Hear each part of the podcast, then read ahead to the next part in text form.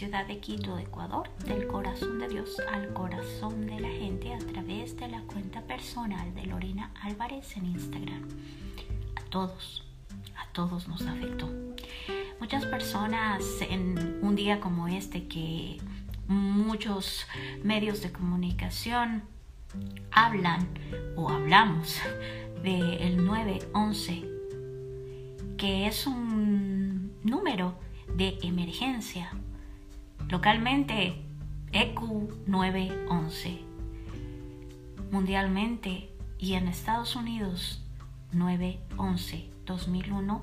Un día de muchas muertes, un día de atrocidad, un día en el que la vida de muchas personas cambiaron, no solo porque sus familiares fallecieron o porque personas a su alrededor fueron afectadas por este eh, acto terrorífico y de terrorismo dentro de las Torres Gemelas y en el Pentágono, sino porque eso marcó también una serie de genocidios, de racismos, de mucho rechazo, de mucha división dentro no solo de los Estados Unidos, sino a nivel mundial. ¿Por qué? Porque todo nos afecta. Tal vez nuestra manera eh, de pensar, nuestro concepto. Eh, hola Diana, Dios te bendiga. Nuestro concepto local de, de lo que sucedió ese 9-11 del 2001 es se destruyeron las torres, las torres gemelas, muchos han ido de turismo a ese punto que se llama Ground Zero, eh, Tierra Cero. Sin embargo, el impacto social a nivel mundial ha sido por décadas por ya un siglo, el siglo pasado, eh, el siglo XX, se cerró con ese tipo de agresiones, con ese tipo de rechazos, con ese tipo de, inclusive un poco, diría yo, de mm, racismo incomprendido, inentendido por ausencia de conocimiento. Eh, Diana, estamos conversando acerca de este suceso que se llevó a cabo en los Estados Unidos este acto terrorista el 9-11 del 2001 y cómo a pesar de que nosotros tal vez éramos muy niños o estábamos ya trabajando o vimos desde lejos esta situación, nos afectó de manera eh, mundial. En el caso, por ejemplo, de los países de Latinoamérica, también comenzamos a tener una migración de las personas que estaban siendo rechazadas o aisladas o eh, inclusive un poco juzgadas erradamente dentro de el círculo social, laboral, económico de los Estados Unidos. Y a nivel mundial, muchas personas podrían decir, no tenemos idea de lo que sucedió ese día en los Estados Unidos y no entendemos por qué eh, tanto eh, tantas noticias acerca de esa situación. Bueno, el atentado se realizó en Nueva York, en donde hay miles de personas de otros lugares del mundo. Eh, Nueva York ha recibido migración por años de años de años. En el caso del Ecuador, muchas de las personas que migraron a los Estados Unidos viven todavía en Nueva York. Hay barrios enteros, hay lugares enteros en los que se llama el barrio chino, el barrio latinoamericano. Es decir, es un lugar eh, de mucha etnia, de muchas razas, lenguas, tribus y naciones. Inclusive en cierta época del año, el grupo o las personas de raíces judías no mesiánicas eh, hacen una caminata con sus trajes, con su forma de vestir específica. Es, es, otro, eh, es otro lugar eh, que tiene tanta introspección mundial que el hecho de que hayan sido destruidas estas dos torres gemelas dentro de esta ciudad también impactó a varias sociedades. Por ejemplo, dentro de estos eh, dos edificios, World Trade Center, que significa centro empresarial, como el centro de intercambio mundial, el, ¿sí? el centro de intercambio a nivel mundial en donde se movían muchas compañías, muchas industrias, muchas oficinas de, todo tipo de transacciones comerciales. Por eso es que varias, varias eh, industrias o, por ejemplo, eh, todo lo que fue la bolsa de valores se estancó y se eh, congeló esos ese, ese, día por, por todo lo que sucedió. Ahora, Tal vez tú no, yo no he tenido la oportunidad de ver cómo se encuentra ese lugar ahora. Tuve la oportunidad de estar en las Torres Gemelas cuando estaban eh, muy, muy colocadas y el Empire State. Sin embargo, algunas personas han ido a visitar luego y tienen una, una un poquito de la historia posterior a lo que sucedió. Alrededor del mundo, esta, este suceso no solo impactó por la muerte de la gente que murió y por los milagros que Dios hizo protegiendo a muchas personas, sino porque en cierto punto nosotros dirigimos nuestro eh, ataque o nuestra defensa, como solemos decir, a quienes estuvieron atacando eh, porque decían ellos ser de religión islámica. Por ende, lo que sucedió es que comenzó también a haber un repudio a, esa religión y por ende muchas de las personas que estaban dentro de ese entorno también reaccionaban muy grotescamente y comenzaron aún más divisiones dentro de los distintos círculos sociales. En el libro de Mateo, en el capítulo 24, en el versículo 12, se menciona que por la maldad de muchos, muchos dejarán de amarse. Si vamos al libro de Génesis y donde se inicia esta religión islámica, también podemos ver ciertos sucesos que nos afectan hasta la actualidad. Sin embargo, cuando miramos la perspectiva de Dios ante toda la humanidad, toda raza, tribu, lengua y nación.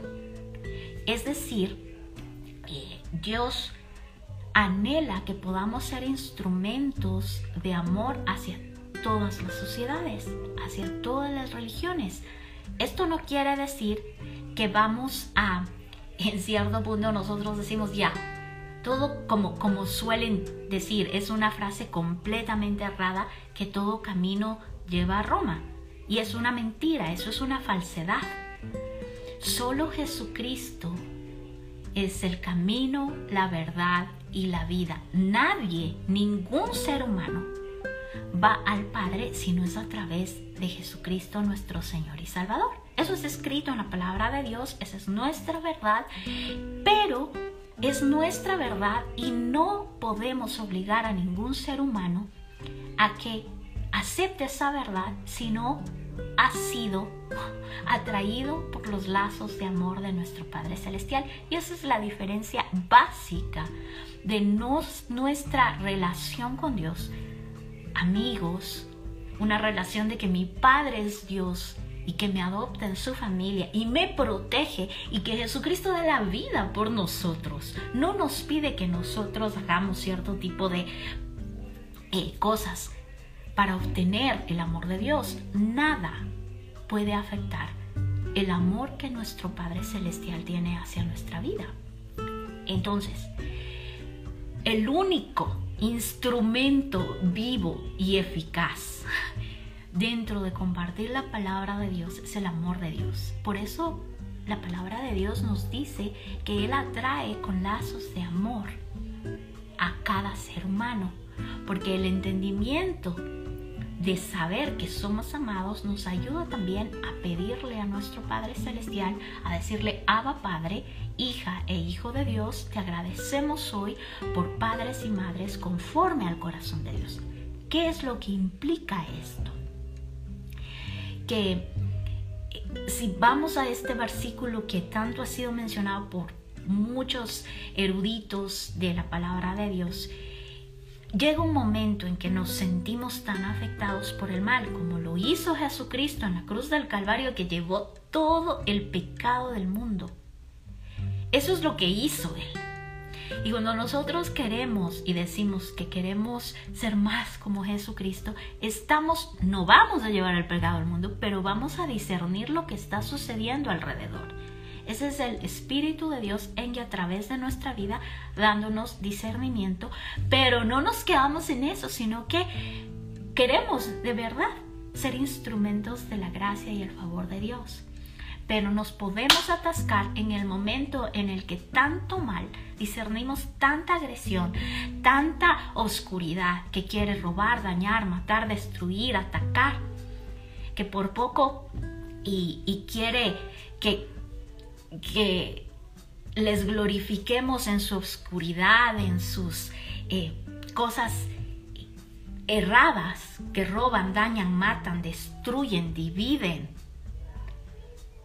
que, quieren lucrar, que quieren obtener beneficios propios, que todo eso, que, llega un momento en que decimos, pues, ay Dios mío, tal vez como en una mínima parte, como lo que Jesucristo sintió cuando le dijo, Padre, ¿por qué me has abandonado? Porque es como que no puede ser. Y ahí es cuando Dios viene y nos dice, hey ratito, yo nunca te he abandonado.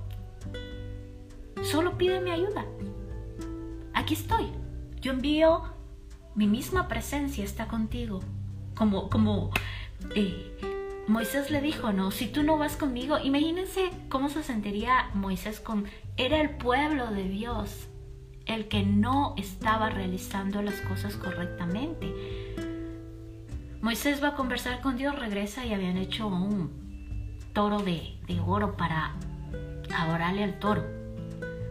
O sea, son cosas frustrantes también como seres humanos. Y entonces, por eso es que Moisés desesperadamente le dice, si tú no vas conmigo, yo no les dirijo, porque aquí están tus guaguas, como quien dice. Abraham, cuando, cuando ve todo lo que está sucediendo, intercede e intercede, y, miren lo que sucede con, Sodoma y Gomorra.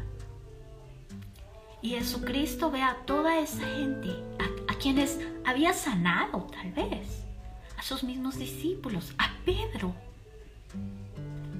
Y, y entonces le dice Dios, y todos, toda, toda esa comunidad, todo lo que ellos habían hecho, fue puesto en Jesús y fue crucificado en la cruz del Calvario. Por eso comienza diciéndoles, diciéndole al Padre, perdónales.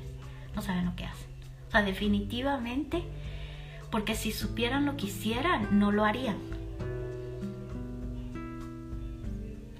Y cuando Él dice, eres finished, cuando Jesucristo está en la cruz del Calvario y dice, en tus manos encomiendo mi espíritu, el Espíritu de Dios mismo está mostrándonos que cuando nosotros entregamos nuestra vida a nuestro Rey Dios, nuestro espíritu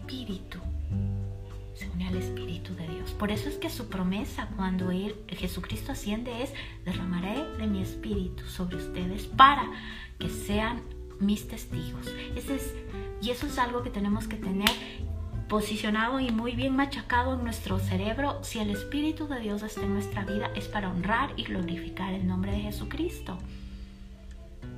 Para establecer el reino de Dios en esta tierra. El reino de nuestro Rey Dios, de nuestro Padre Celestial.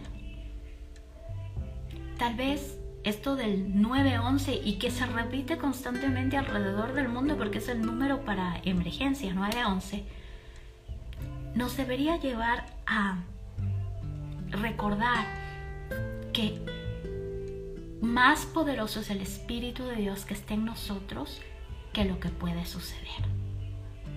Protegernos, porque pensamientos que quieren robar, dañar, matar, destruir, dividir, que quieren atormentar, que quieren eh, angustiarte. ¿Y si pasa esto? ¿Y si pasa lo otro? No, no hagas esto.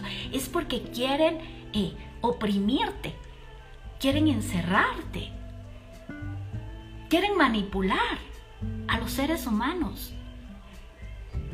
Entonces nosotros decimos, a ver, más poderoso es el Espíritu de Dios que está en nosotros. El Espíritu Santo, que el fruto es amabilidad, paciencia, bondad, dominio propio, humildad, fidelidad, alegría, amor, paz. El día miércoles hizo Alan Hood dentro de la clase que se está dando de intimidad con Dios, el corazón del Padre Celestial. Él compartía y decía, ¿por qué, cómo es que los seres humanos no captan el hecho del celo de Dios? Y es en muchos casos em, una forma muy, como, como él lo explicó. Dijo, yo amo a mi esposa. Alan estaba conversando y estaba hablando de, de Rachel, que es la esposa de Alan Hood. Y dijo, yo, está bien, mi esposa tiene amigas, tiene amigos, pero jamás la voy a compartir. Del mismo modo, ¿no? o sea, es como, es mi esposo. Es mi esposa, no la comparto con nadie. Obviamente, amistades, familia, pero en un diálogo de amistad, de, de coinonía eclesial. Pero ese es el celo. Y eso es algo que tenemos que tener muy claro en nuestra mente. Entonces, el celo de nuestro Padre Celestial, el celo de Dios en nuestra vida, nos dirige a ser fieles y a no crear otros dioses pequeñitos. Esa es la fidelidad que Él, nuestro Rey, tiene hacia nuestra vida y nosotros le amamos porque Él nos amó primero, con todo nuestro corazón, nuestra mente, nuestra fuerza, nuestra alma. Y hoy le decimos a Dios, gracias, porque sabemos que Dios está sanando nuestros corazones. Necesitamos sanar y hoy le pedimos a Dios que, que sane el corazón de toda esa gente afectada hace casi 20 años, hace 19 años en este ataque terrorista. Que todas las generaciones posteriores que tal vez también han creado racismos, genocidio, sean sanas por el poder de la sangre de Cristo que perdonemos y pidamos a nuestro Rey Dios ser instrumentos del amor de Dios en todo el mundo, el conocimiento de Jesucristo hasta los confines de la tierra. Y en el nombre de Cristo Jesús oramos.